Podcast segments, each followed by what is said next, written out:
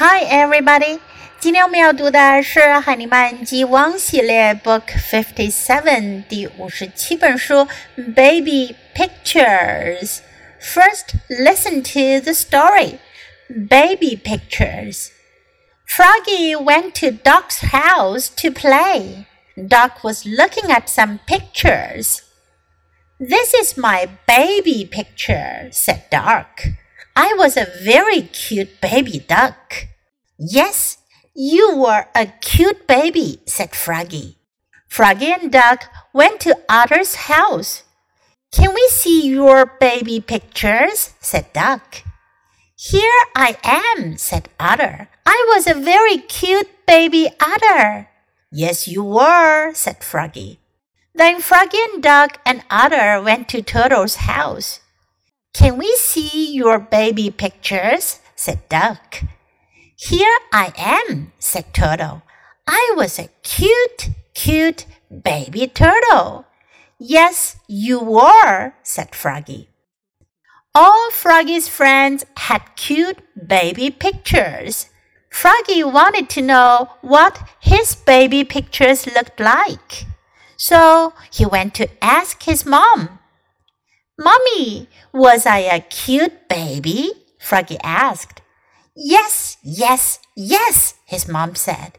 You are a cute baby frog. Can I see my baby pictures? Froggy asked. Here is your baby book, said Froggy's mom. Froggy looked at a picture.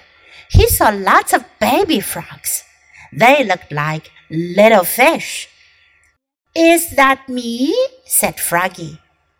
It is me, Froggy said. I was a cute little tadpole, and now I am a very, very cute frog. 这本书讲的是 Froggy 和他的朋友们 baby pictures 宝宝时候的照片，宝宝照片。 Froggy went to Duck's house to play. 青蛙 Froggy 去鸭子家玩。Duck was looking at some pictures. 鸭子在看一些照片。Picture 照片。This is my baby picture," said Duck. 鸭子说：“这是我小时候的照片，我宝宝时候的照片。I was a very cute baby duck. I was. 我曾经是， 我过去式。I was a very cute. 我曾经是一个非常可爱的 baby duck，鸭宝宝。Yes, you were a cute baby," said Froggy. Froggy 说的时候呢，把 I was 改成了 You were，这个呢和 I was 一样，都是表示过去的，两个都用了过去时。 你曾经是，你过去式，you were。Froggy and Duck went to Otter's house. Froggy 和鸭子呢就去了水獭家。Can we see your baby pictures? said Duck. Can we? 我们可以吗？我们能吗？Here I am, said Otter. 水獭就给他们看他小时候的照片，指给他们看。Here I am，我在这儿呢。I was a very cute，我曾经是，我过去是一个非常可爱的 baby otter 水獭宝宝。Yes, you were，said Froggy. Then Froggy and Duck and Otter went to Turtle's house，然后他们就去乌龟家了。Can we see？我们可以看吗？Your baby pictures，你小时候的照片。Here I am，said Turtle. Turtle 也指给他们看。I was a cute, cute baby turtle. 我曾经是一个非常非常可爱的乌龟宝宝。Yes, you were," said Froggy. Froggy 说：“是的，你是的。” All Froggy's friends had cute baby pictures. All 表示所有的，Froggy 所有的朋友们都有非常可爱的宝宝照片。 Froggy wanted to know what his baby pictures looked like. 青蛙 Froggy 想要知道他小时候的照片，他的宝宝照片是什么样子的。So he went to ask his mom. 于是他就去问他的妈妈：“Mommy, was I a cute baby?” Was I 是 I was 的疑问句形式。 我过去是一名可爱的宝宝吗 ？Yes, yes, yes, his mom said. You were a cute baby frog. 妈妈说：“当然啦，你是一个很可爱的青蛙宝宝。” Can I see my baby pictures? Can I? Can I see? 我可以看吗？Here is your baby book. Baby book 在这里呢指的是宝宝相机。Said Froggy's mom. Froggy 的妈妈呢就拿给他看了。 Froggy looked at a picture. Froggy 看照片。He saw lots of baby frogs. 他看到了很多青蛙宝宝。They looked like little fish. 它们看起来像小小的鱼。Why？为什么呢？大家都知道，青蛙的小时候和长大了可是有很大的不同哟。Is that me? said Froggy. Froggy 就问了：“那是我吗 ？”It is me, Froggy said. Froggy 找到了他自己，是我。It is me.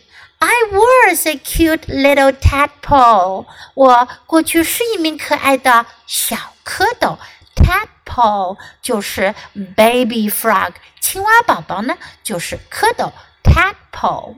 And now I am a very very cute frog.